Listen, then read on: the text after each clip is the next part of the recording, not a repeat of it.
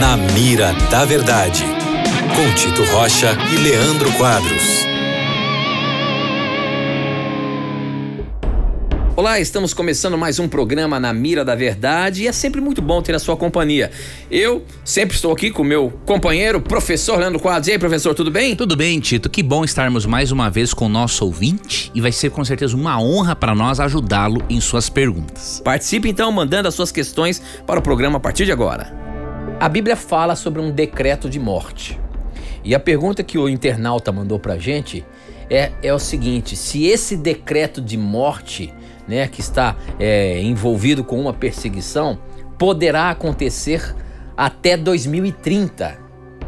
É, então, sempre essa questão de datas existem especulações, né, professor? É. E aí agora um número cheio, 2030. Será que isso a Bíblia dá algum vislumbre de que isso possa acontecer em uma determinada data? Não, isso é impossível, é, é mera especulação.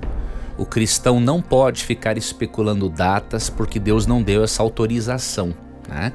Então vou ler aqui só dois textos que mostram isso. O primeiro, Atos 1, versos 6 e 7.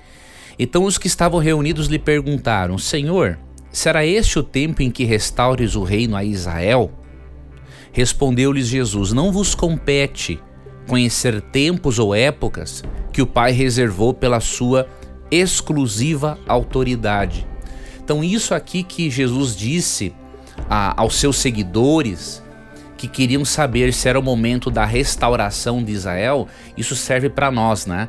Não nos compete conhecer tempos ou épocas que o Pai reservou pela sua exclusiva autoridade.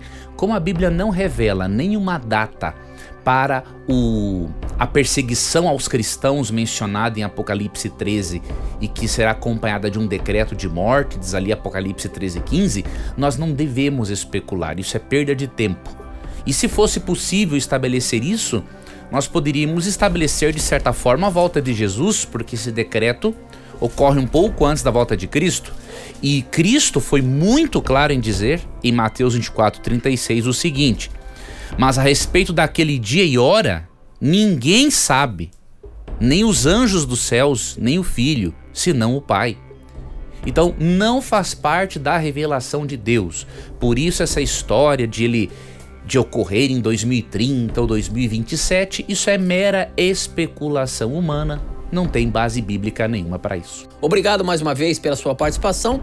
Lembrando sempre, se você tiver a coragem de perguntar, a Bíblia vai ter a coragem de lhe responder. Até o nosso próximo encontro. Tchau. Tchau.